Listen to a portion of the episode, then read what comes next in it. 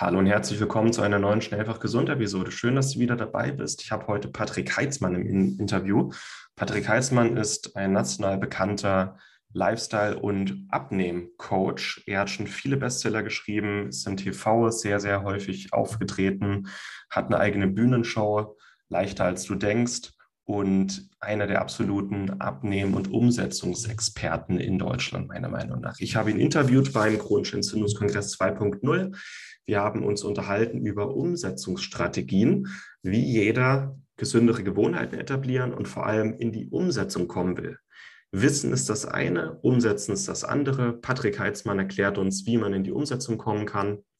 Und er hat da eine ganze Menge Tipps auf Lage. Unter anderem erklärt er, was der Schweinehundeschuletag ist bevor jetzt noch zu viel geschwurbelt wird, gehen wir direkt rein ins Interview.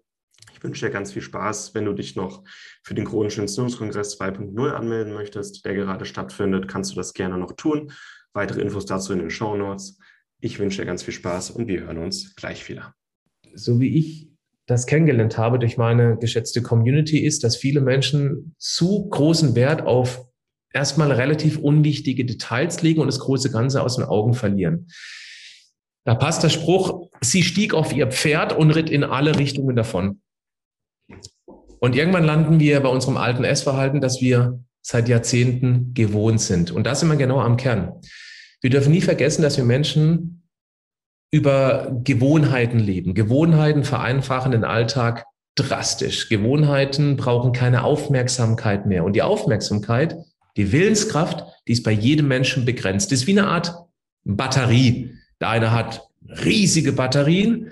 Das heißt, er hat einfach viel Willenskraft, kriegt viel umgesetzt. Der andere hat eben ein bisschen kleineren Akku.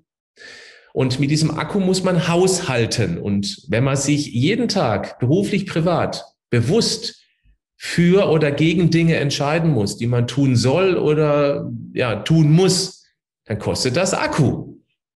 Und wenn man jetzt gleichzeitig eine typische Diät startet, eine antientzündliche Ernährung, wo man auf ganz viele Dinge achten muss, dann ist man schnell in der Überforderung.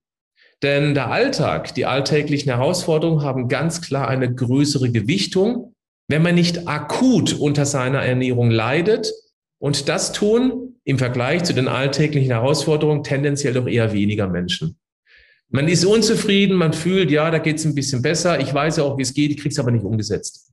Und wenn Sie versuchen, von jetzt auf gleich eine komplett antientzündliche Ernährung umzusetzen, dann werden Sie genau dann scheitern, wenn der Alltag besondere Herausforderungen verlangt. Ich mache ein Beispiel. Ein Kind wird krank und das Kind bleibt zu Hause. Die Mutter muss die Arbeit umorganisieren oder auch der Vater. Und man ist nur beschäftigt eben dann, dass man den Alltag irgendwie jetzt so mit dem kranken Kind gewuppt bekommt. Man muss einkaufen gehen, das Kind ist vielleicht erst drei oder fünf Jahre alt, man kann es nicht zu Hause lassen. Man ist direkt vor Problemen. Wenn man jetzt zeitgleich eine antientzündliche Ernährung von 0 auf 100 umstellt, dann wird das erstmal wieder in den Hintergrund fließen und man rutscht zurück in die alten Muster und hat sich wieder einmal mehr bewiesen, bewusst Gänsefüßchen, dass man einfach keine Disziplin hat. Und das ist falsch. Wir setzen die Prioritäten einfach anders und in dem Fall sogar richtig. Das Kind hat natürlich Priorität. Also jetzt kommt mein Lösungsansatz, den ich für mich früher auch erkannt habe. Deswegen habe ich vorhin auch schon gesagt, ich habe vier, vielleicht fünf Jahre gebraucht, um meine Ernährung mir umzugewöhnen. Ich habe damals intuitiv etwas richtig gemacht und da bin ich sehr froh drüber. Das gebe ich jetzt auch weiter. Ich habe ähm, dreimal pro Woche trainiert. Ich habe Krafttraining angefangen mit 16 und habe gemerkt, pff, die Art der Ernährung tut mir nicht gut mit meinem Sport und habe dann einfach meine drei Tage genommen, in denen ich trainiert habe und habe mich an diesen Tagen bewusster, besser ernährt. Und bewusst, das ist das Entscheidende. Jetzt gehe ich sogar noch einen Schritt zurück. Das, was ich meiner Community auch in meinem Online-Coaching beibringe, ist, nehmt euch doch mal nur einen einzigen Tag pro Woche, irgendeinen fixen Tag, einen Donnerstag, einen Sonntag, ist völlig egal, was für ein Tag. Und dieser eine Tag, da schicken wir unseren inneren Schweinehund auf die Schweinehundeschule. Das bedeutet, wir zeigen ihm dort gewisse Regeln der antientzündlichen Ernährung, in diesem Fall des Kongresses, und halten uns einen Tag nur mal an diese Regeln, die ich mir vorher eben selbst aufgeschrieben habe. Das wäre mein, meine äh, Call to Action, heißt es ja hier im Online-Business. Mhm. Das heißt, schreibt euch im Laufe des Kongresses Punkte raus, bei denen ihr das Gefühl habt, das ist für mich relevant. Da habe ich noch nie so drauf geguckt oder ich weiß, dass hier eine große Baustelle ist. Und aus dieser ganzen Liste macht ihr euch selber bestimmte Regeln. Das können zwei sein, es können fünf sein, es können zwölf sein, ist völlig egal. Regeln machen, Regeln ableiten. Und diese Regeln, an die haltet ihr euch nach dem Kongress einen Tag pro Woche. Und diese Woche äh, wiederholt ihr Woche für Woche für Woche. Und ich mache euch da auch nichts vor. Die ersten Wochen, die werden durchaus eine gewisse Herausforderung sein. Aber irgendwann kommt dieses Gefühl von, ach, jetzt ist es ja gewöhnlich, dieser perfekte Tag. Und wow, irgendwie fühle ich mich an diesem Tag echt wohl, weil es eben irgendwann automatisch von der Hand geht. Das kann sein, bleiben wir mal bei sieben Regeln, dass vielleicht drei Regeln sofort und easy umsetzbar sind, weil man es noch nie so gesehen hat. Beispielsweise eiweißbetonte Ernährung, Esspausen lassen. Und andere Regeln sind dann vielleicht doch ein bisschen zäher. Aber mit jeder Woche, wo ich diesen sogenannten perfekten Tag oder Schweinehundeschulentag wiederhole, wird das eben einfacher fallen. Und irgendwann wird einem auch auffallen, dass man bestimmte Regeln aus diesem Schweinehundeschulentag mit in einige andere Tage übernommen hat. Ganz automatisch, ohne sich dazu zwingen zu müssen. Und das ist eine Herangehensweise, die ich jedem hier auch gerade jetzt zu Beginn des Kongresses ans Herz legen möchte. Regeln aufschreiben, Dinge aufschreiben oder erstmal Dinge aufschreiben, Stichpunkte machen, die in Regeln verpacken und in damit einen perfekten Tag umsetzen. Finde ich klasse. Und das ist mal ein anderer Ansatz, weil man immer mal hört, ja, fang doch mit einer Kleinigkeit an, mach die dann jeden Tag, dann kommt eine nächste Kleinigkeit dazu. Aber mal so einen perfekten Tag strukturieren und dann durchziehen, um zu spüren, wie geht's mir damit eigentlich, ne? Wie könnte es aussehen? Finde ich klasse. Wobei, Martin, ich muss auch ganz klar sagen, das ist die andere Strategie, die du gerade eben erwähnt hast. Und die ist genauso gut. Das ist eben mhm. individuell, für wen es ähm, besser umsetzbar ist, dass man jeden Tag eine Kleinigkeit umsetzt, also eine Sache. Und nicht alles auf einmal. Ja. Oder eben diesen perfekten Tag. Beides ist gut. Für eines sollte man sich entscheiden und man sollte sich da auf sein Bauchgefühl verlassen, was individuell einfach besser passt. Ja es gibt Leute, die haben kein Problem, auch viel umzusetzen und auch jeden Tag und dann immer mehr.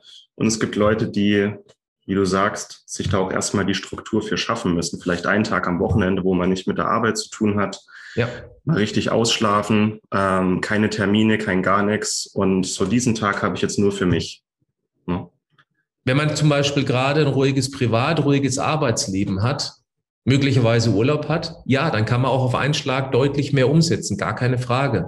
Mhm. Gefahr ist dann eben da, wenn es wieder stressig wird und häufig ist es privatberuflich auch unerwartet, ob man sich da noch an die Regeln halten kann. Mhm. Deswegen würde ich empfehlen, dass man sich aus diesen ganzen Regeln, die man umsetzt, auch wenn man am Anfang mehr umsetzt, dass man sich zwei, drei raussucht, die besonders gewichtig sind in Sachen antientzündliche Ernährung. Beispielsweise Getreideprodukte, Esspausen einhalten, intermittierendes Fasten, was auch immer.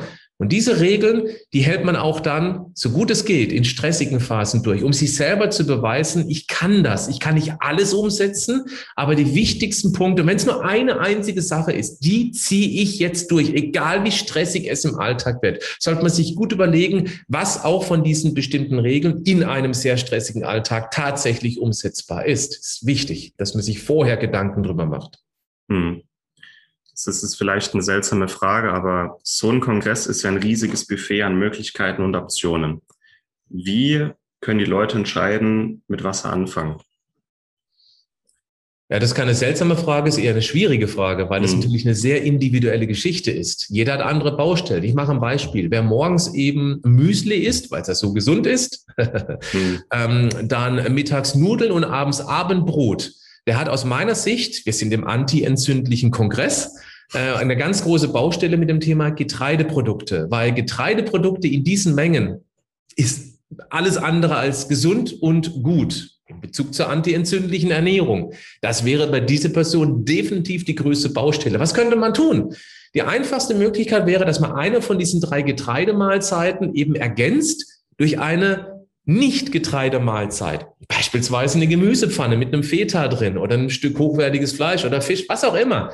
Aber dass man langsam anfängt, aber kontinuierlich dran bleibt. Beispiel, wenn ich sage, ich lass doch abends mal das Abendbrot weg. Ganz viele Menschen reflexartig, ja, was soll ich denn dann essen? Weil sie nur auf dieses Abendbrot jahrzehntelang fixiert waren, weil es jeden Abend Abendbrot gibt. Also was könnte man machen? Ja, ist doch abends mal eine Gemüsepfanne, ist doch abends mal ein Rührei. Nur um zwei Beispiele zu nennen. Du könntest abends auch mal einen Proteinshake mit frischen Beerenfrüchten drin trinken. Wäre auch eine Möglichkeit, die super schnell zubereitet ist. Es gibt ganz individuelle Ansätze. Aber, dass man nicht sofort reflexartig in diese Schockhaltung geht, sondern sich überlegt, okay, es ist nicht ganz einfach, die Herausforderung, weil ich es noch nie anders gemacht habe, aber was könnte ich denn tun? Und ich glaube, während diesem Kongress gibt es jede Menge Inspiration für solche auch Mahlzeitenbeispiele, wie jetzt die drei gerade eben genannten, dass man die eben umsetzt. Das wäre jetzt eine Idee. Hm. Und vielleicht ist das sogar schon ein Schritt zu weit. Vielleicht sind das andere Dinge, wie zum Beispiel, ja, ich trinke halt äh, einmal am Tag, brauche ich eben meine Cola. Da wäre schon mal die erste Idee von der Original-Cola auf eine Cola mit Süßstoffen äh, zurückzugehen. Das ist doch keine optimale Lösung, ganz bestimmt nicht. Aber dieser hochkonzentrierte Zucker in der Original-Cola ist eine ganz große Problematik, gerade im Entzündungsstoffwechsel. Also wäre der erste kleinere Schritt nach vorne in die richtige Richtung eine Cola mit Süßungsmittel, auch wenn ich jetzt kein Fan von Cola mit Süßungsmittel bin. Aber der, der, der, der Schritt direkt zum Wasser, der wäre für viele vielleicht zu groß. Und so muss man sich individuell überlegen, was passt zu mir, was kriege ich umgesetzt in meinem Alltag. Und das war's mit der heutigen Episode. Ich hoffe, es hat dir gefallen. Wenn du dich gerne für den kostenlosen Chronischen Entzündungskongress 2.0 noch anmelden möchtest, um das ganze Interview und viele weitere spannende Interviews und Live-Fragerunden zu hören, dann kannst du dich jetzt noch dafür anmelden. Die weiteren Infos und die Links zum Grundsteinsundskongress 2.0 findest du hier in den Show Notes mit Link sowie auf schnelleinfachgesund.de. Ich wünsche dir noch einen schönen Tag und wenn du möchtest, hören wir uns morgen wieder. Ciao.